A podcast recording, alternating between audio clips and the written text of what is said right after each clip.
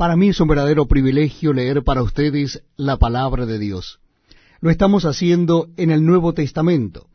Si usted desea acompañarnos, le invito a que busquen el capítulo 3, capítulo 3 de la primera carta de Pablo a Timoteo. Primera Timoteo, capítulo 3.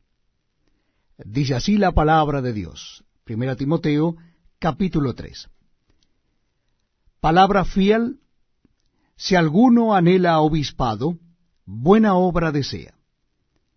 Pero es necesario que el obispo sea irreprensible, marido de una sola mujer, sobrio, prudente, decoroso, hospedador, apto para enseñar, no dado al vino ni pendenciero, no codicioso de ganancias deshonestas, sino amable, apacible, no avaro, que gobierne bien su casa, que tenga a sus hijos en sujeción con toda honestidad. Pues el que no sabe gobernar su propia casa, ¿cómo cuidará de la iglesia de Dios? No un neófito, no sea que envaneciéndose caiga en la condenación del diablo.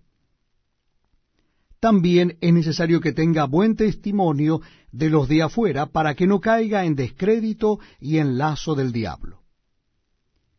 Los diáconos asimismo deben ser honestos, sin doblez, no dados a mucho vino, no codiciosos de ganancias deshonestas, que guarden el misterio de la fe con limpia conciencia. Y estos también sean sometidos a prueba primero, y entonces ejerzan el diaconado si son irreprensibles. Las mujeres asimismo sean honestas, no calumniadoras, sino sobrias, fieles en todo. Los diáconos sean maridos de una sola mujer y que gobiernen bien sus hijos y sus casas.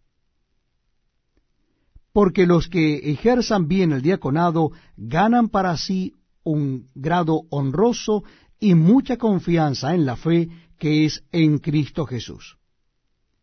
Esto te escribo, aunque tengo la esperanza de ir pronto a verte, para que si tardo sepas cómo debes conducirte en la casa de Dios, que es la iglesia del Dios viviente, columna y baluarte de la verdad. E indiscutiblemente grande es el misterio de la piedad. Dios fue manifestado en carne, justificado en el Espíritu